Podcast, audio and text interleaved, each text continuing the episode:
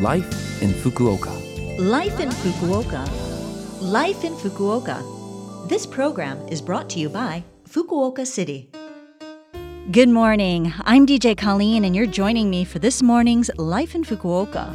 Life in Fukuoka is a short program to share information with you on how to enjoy living more comfortably in Fukuoka City, as well as to keep you updated with things to do when you're out and useful lifestyle information. So, to get all of that in English, just tune in every Monday at this time with me, Colleen. Life, in Fukuoka. So, have you seen the plum blossoms in Fukuoka? Originally from China, it's at this time of year when there are still a few flowers and little green greening gardens that you can enjoy the sweet fragrance and adorable blossoms of the plum tree.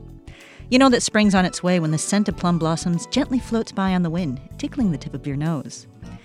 There are about 500 kinds of plum trees, both edible and ornamental, and all firmly a part of Japanese life. From the fruit of the trees, a couple of well known things you can make are umeboshi, or pickled plums, as well as umeshu, or plum wine in English. Among fruits, plums have a high nutritional value and are rich in proteins, vitamins, calcium, potassium, phosphorus, iron, and other minerals. And I don't know if you know this, but the plum blossom is the flower of Fukuoka Prefecture. There are quite a few places where you can visit to see the plum blossoms, including Dazaifu Tenmangu Shrine, Hirao Sanso, and Aburiyama. If you catch them at the right time, the view is just stunning.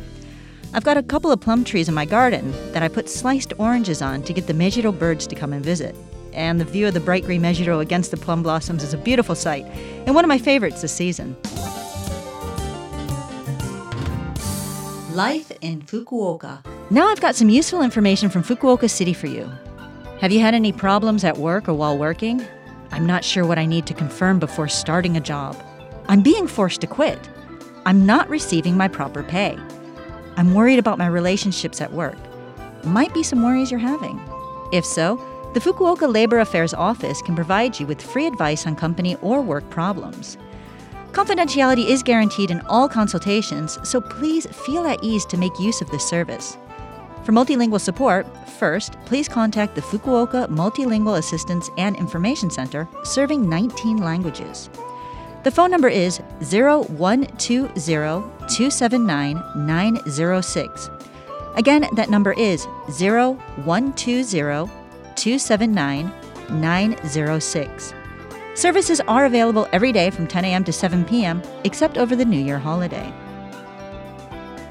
And once again, we're asking everyone to continue to practice basic infection prevention measures to fight against the spread of COVID 19. Wear a mask, wash your hands, gargle, and avoid the three C's. That means you should avoid closed rooms with poor ventilation, try not to be in crowded places, and avoid close contact conversations. Life in Fukuoka.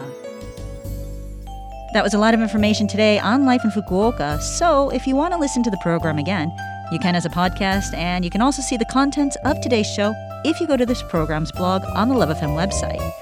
Today, I'll leave you with Taking Care of Business by Bachman Turner Overdrive.